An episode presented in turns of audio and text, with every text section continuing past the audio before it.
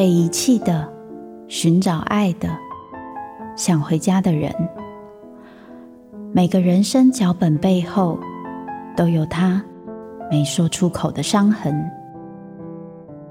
周慕姿读灵魂脚本。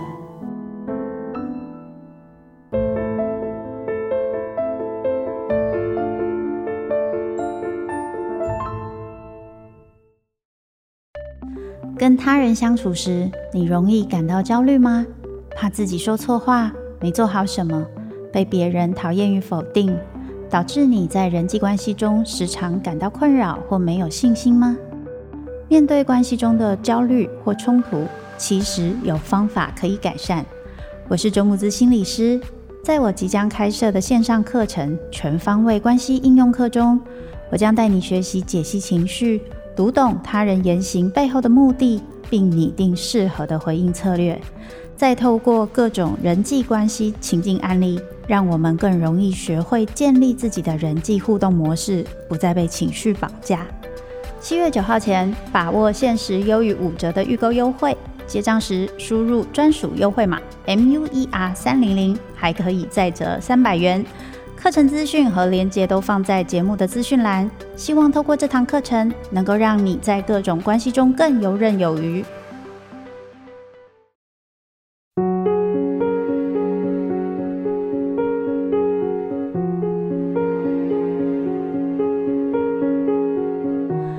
Hello，大家好，欢迎收听由静好听制作播出的节目《周慕姿读灵魂脚本》，那些人没有说出口的伤。我是主持人周木姿，大家最近好吗？啊，我之前在我的粉砖分享，我慢慢的开始回来静好听录音的事情，那有很多的朋友就开始说等好久啦，重复的一直听，真的很感谢大家，我自己都没有重复的一直听。因为我自己一些行程的关系，所以稍微延后了一点。不过也开始播出了，所以希望大家会喜欢我们新的这一季。这一次我们要跟大家分享的一个文本呢，是龙猫。我不知道大家有没有觉得什么？龙猫老师，你可以讲到三集，这是怎么回事呢？啊、当然就是我厉害的地方，因为我不想看太多动画，不是啦，是因为我自己对于宫崎骏相关的动画我都非常的喜欢。那另外，龙猫其实是在我童年一部陪伴我很久。而且对我意义很重大的一部动画，我觉得它跟《神隐少女》可以说是在我人生的不同阶段给予我不同的支持跟不同想法的两部动画。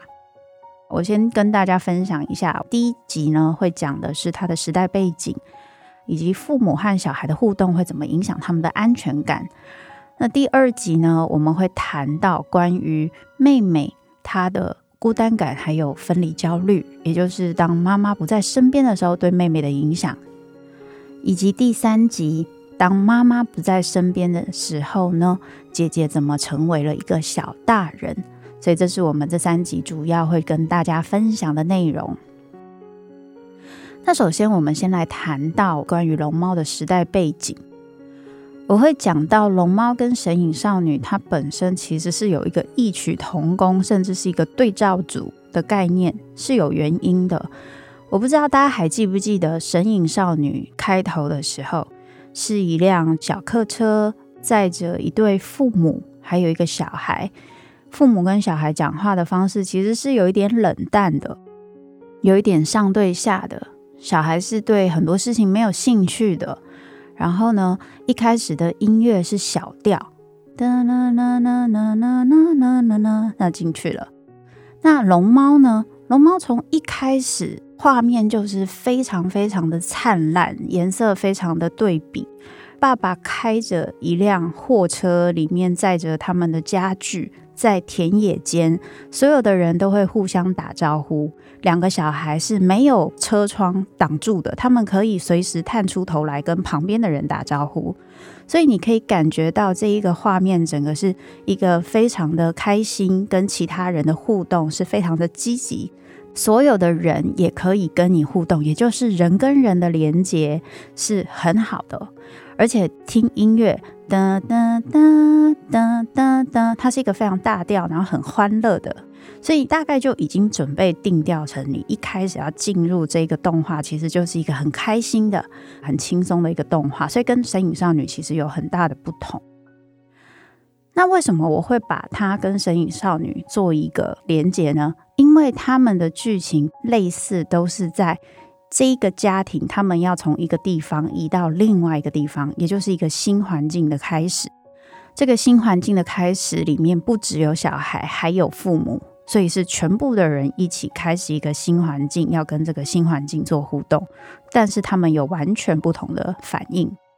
上一次我们在《神隐少女》有提到，其实。这一个部分是在谈，在当时泡沫经济之后，所有的人开始重新思考，经济上其实是不稳定的，然后呢，对自己其实是没有力量的环境，你也没有太多可以掌握的事情，人跟人连接是很空虚的，很疏离的。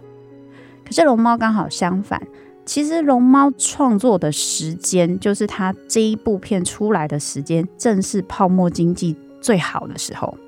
就是大概什么什么股票冲破两万点啊，然后那个时候泡沫经济，大家有听过什么一个晚上开几十万、几百万的酒啊，建造很多房子，房地产炒到不行，大概就是这个状态。而在这一个时间点，宫崎骏他创作了一个动画，这个动画的背景是在昭和的三零年代，也就是大概一九五零到一九六零。如果大家去维基百科看，上面会写大概就是一九五八的时间。那个时候，它的背景是在田野，是在乡间，那个田都还在，然后是很亲切的，是笑得很开心的。等于是很多人在看龙猫的时候，感觉会很舒服，是因为那是很多人童年的回忆，特别是我们这个年代的。小时候，如果是在阿公阿妈家长大，然后阿公阿妈家刚好在乡间，你可以很自然的在土地上奔跑，赤脚跟附近的虫、跟附近的青蛙、跟附近的鸡鸭玩，附近的邻居都会帮你看小孩，你不用担心你的小孩会不见或跑去哪里。整个村庄在一起养小孩的那个感觉是很强烈的。然后一个家里发生什么事，整个村庄的人会一起帮忙。他在说的其实是这样的背景跟这样的故事，所以你会看人跟土地的连接是很紧密的，而人跟人的连接也很紧密。人跟人的连接很紧密，刚刚我有做一些说明。那人跟土地的连接很紧密，可以从什么地方看到呢？你可以看到哦，就是他们在搬到一个地方的时候，发现里面有一些小灰尘精灵啊，就是我们以前翻译叫小黑鬼。当他们说“爸爸有小黑鬼耶”，然后爸爸说“哦，那个可能是什么东西”，然后婆婆就说“啊，那个是美眉虫啊”，就是它被定义了一个名字。这一种好像是非理性的东西，它被命名之后，它就没有那么令你恐惧。可是它偏偏又是一个非理性的东西，所以你会发现在那个时候，人跟自然的界限其实是很模糊的。它不是一个这么理性的，然后呢，它对于所谓我们非理性的东西、自然的东西，其实接受度是很高的。我不知道大家有没有印象，就是我们以前住乡下的时候，会有一些神秘的状况。阿妈阿公就会说啊，这就是哈，一讲就安诺安诺，这就是以前怎么样怎么样啊，那个老祖宗的智慧有没有？当然，现在有些东西我们就会说啊，那个其实是以前迷信啊，或是什么。可是我的意思是，其实宫崎骏想要去分享的是那个比较正向的，关于人跟自然的连接，还有人在理性没有这么的重，物质生活没有这么重的时候，我们其实是。物欲是很低的，然后我们对于身边的很多东西的探索和接纳度其实是高的，所以你看，两个小孩他跟爸爸一起看到了破破烂烂的房子，他们没有不开心，他们就很开心说：“哇，这个房子好破烂哦！”然后就很开心，然后爸爸就说：“哎呀，我好想住鬼屋啊！” 所以就是那个大家对于这一些生活既来之则安之的感觉，其实很明显，所以这就是一个很有趣的地方。那就是这部片让我们觉得很舒服，是因为它带给我们很大的安全感。那那个安全感是什么？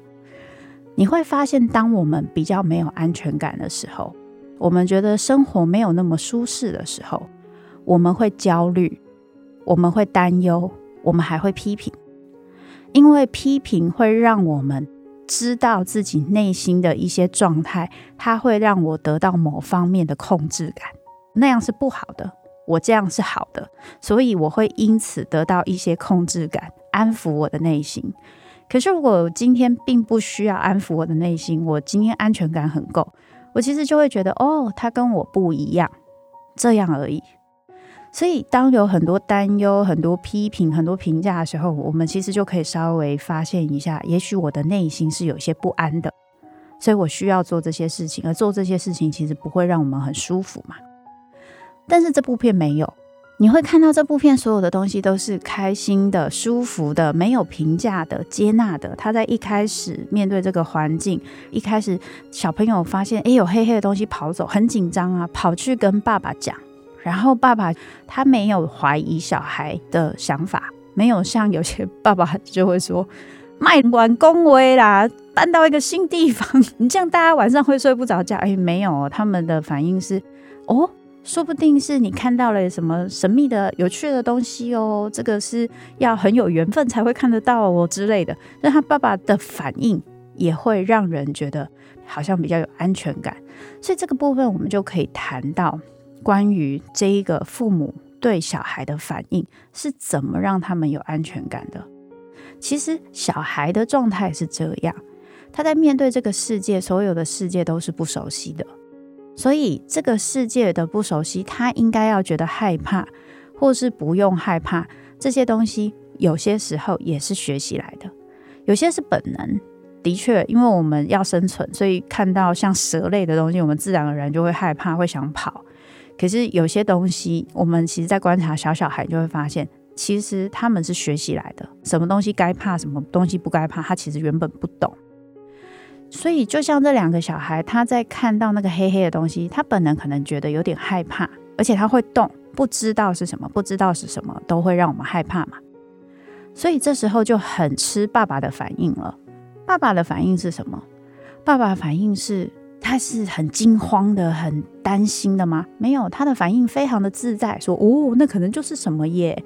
如果我们一起大叫或是怎么样，也许我们就比较不会害怕啦。那我们可以怎么样？”所以爸爸其实是有给他们一些安抚自己的反应。第一，先命名它可能是什么，所以我知道它是什么东西，我就没那么害怕了。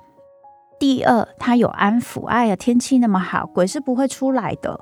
他去一边做这个安抚，一边打开窗户让太阳照进来，所以小孩就学习了哦。如果看到黑黑的东西，我会害怕，我就赶快把窗户打开，让太阳照进来。所以这一件事情就很明显。当爸爸就说：“诶，那你们要不要去二楼探索一下啊？”他们去二楼看到了，觉得害怕，姐姐马上反应就是去把窗户打开。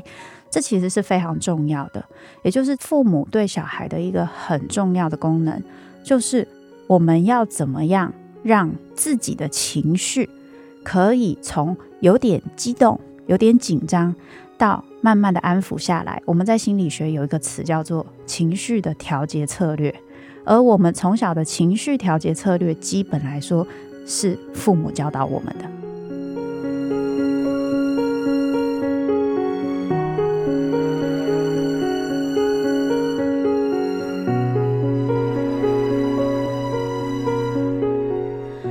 在这个部分上，这个爸爸真的做得很好哦。他还有在一些地方也有在继续做这样的事情，包含了当他们全部一起在洗澡的时候，然后风吹得很大，然后有一些黑黑的东西，然后他们三个都很紧张的时候，爸爸就教小孩一起大笑，去去除自己内心的恐惧，就是靠大笑让我们可以变得安心，而且我们是在一起的，也就是爸爸的安稳。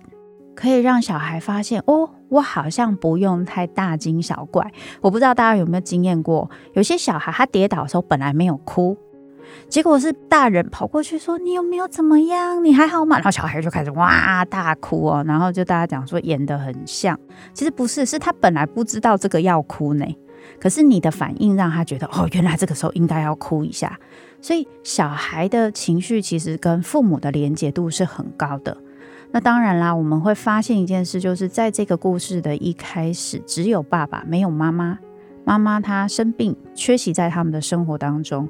那这件事情有没有影响他们的安全感呢？其实是有的，这个我们后面两集会提到。但是爸爸有没有做到一些事，让他们其实有比较稳定的安全感，而且可以变得比较独立，并且去探索，的确是有的。我们在心理学上会讲哦，母亲是给小孩一个很重要的安全感的一个环境，可是爸爸是让我们有安全感去探索周遭的环境，就是我愿意可以去探险，可以去做很多尝试。那时候爸爸在家里工作，然后小梅她在那边跑来跑去的时候，爸爸就问他说：“你等下做什么啊？”他就说：“我要逛一逛。”爸爸就说：“好。”然后爸爸就自己做自己的事情。然后后面小梅会一直跟爸爸对话，还会跑来把花放在爸爸的桌上。爸爸那个时候其实本来很苦恼啊，他好像有东西写不出来。看到那个花，哎，他就笑了，然后就很开心的。自己开始做他的事情，所以你会发现，这个爸爸他也是很有安全感的人。他在面对小孩跟他有互动的时候，他不会觉得被打扰或是烦躁。小孩跟他的互动跟给他的礼物，他是可以收到那个背后的爱跟感情，于是反而成为给他鼓励跟支持的一个状态。他可以很稳定的回应小孩。你可以想象一下，我们有多少的爸爸是你在做事的时候，你如果拿着你的虫虫，或者是拿着你的花跑过去说：“爸爸，你看。”然后爸爸就说：“爸爸在做事，你不要吵。” 我们就会被打击，我们就会挫折，我们就会发现有的时候我们是不受欢迎的。有时候做事会叨扰到别人，当然能够有这样子的理解跟同理心不是不好。可是如果我不理解这个挫折是为什么，我们会误会成爸爸不喜欢我们。可是这个爸爸他没有给小孩这个东西，他基本来说都是理解接纳，就是爸爸都会给一个很好的回应，让小孩知道他所有的看见、所有的理解都是安全的。这个爸爸带给小孩的东西。让他们现在其实有些辛苦的生活，也就是妈妈不在身边的生活，有一个很大的复原力。就是我知道人生不一定那么可以按照我想要的方式去做，可是我仍然能在这个困难的状态中找到一些属于我安抚我自己的一些策略，然后让我自己可以做到我能做到的事情。这是这个爸爸给予小孩非常重要的一个礼物哦。那回过头来哦，我想跟大家分享一下，就是宫崎骏他在塑造父母的角色的时候，你会发现，除了《神隐少女》之外，他塑造的很多父母的角色，其实都是这种很理解的、很包容的。比如说《魔女宅急便》也是，虽然妈妈稍微碎碎念了一下，但爸爸基本来说会阻止妈妈，然后也会给予一些探索的可能性。然后还有就是。海上的波妞也是，那个妈妈也是很棒的，就是她有很多父母，其实都是非常的可以理解、照顾的这个部分。为什么他会创造这样的父母？我个人觉得，特别是龙猫这个部分，很有他个人的经验在里面。因为宫崎骏有说过，他小时候妈妈也是一直在卧病，好像也是因为结核病住院。那他自己那时候身为老二，他其实是需要去照顾底下的弟妹的。所以这个经验对他印象很深刻。可是如果大家有 follow 宫崎骏他的生平，就会发现他跟他的爸爸关系一直都不好。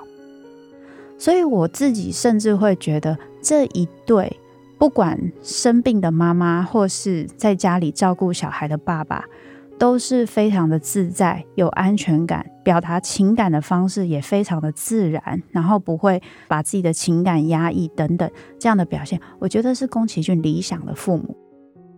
我在猜，他也很希望在他这么辛苦的时候，有这样的爸爸在身边，可以给他一点支持，给他一点力量，让他相信会有事情好起来。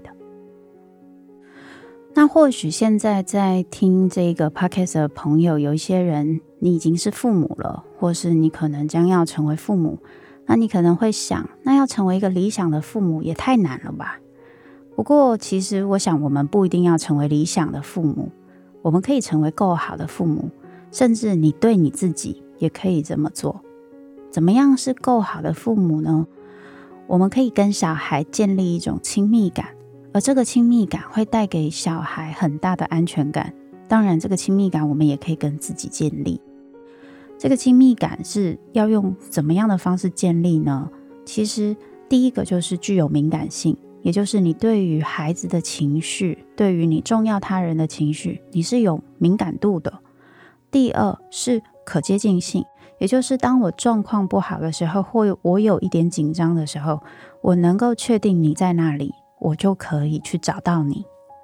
第三个就是回应性，我确定你在那里，我找到你的时候，我告诉你这件事，你会愿意给我回应，你不会否定我，你不会评价我，你不会告诉我不要大惊小怪，好不好？其实就是这么简单的三件事。说起来简单，但对我们自己跟要对他人来说，其实都是不容易做到的事情。于是，在这里跟大家分享，也许我们可以慢慢的开始和自己重要的人，或是和自己都有这样的练习。好的，感谢各位的收听，请大家持续锁定由静好听制作播出的节目《周慕姿读灵魂脚本》，那些人没有说出口的伤。并下载静好听 APP，我们下次再聊。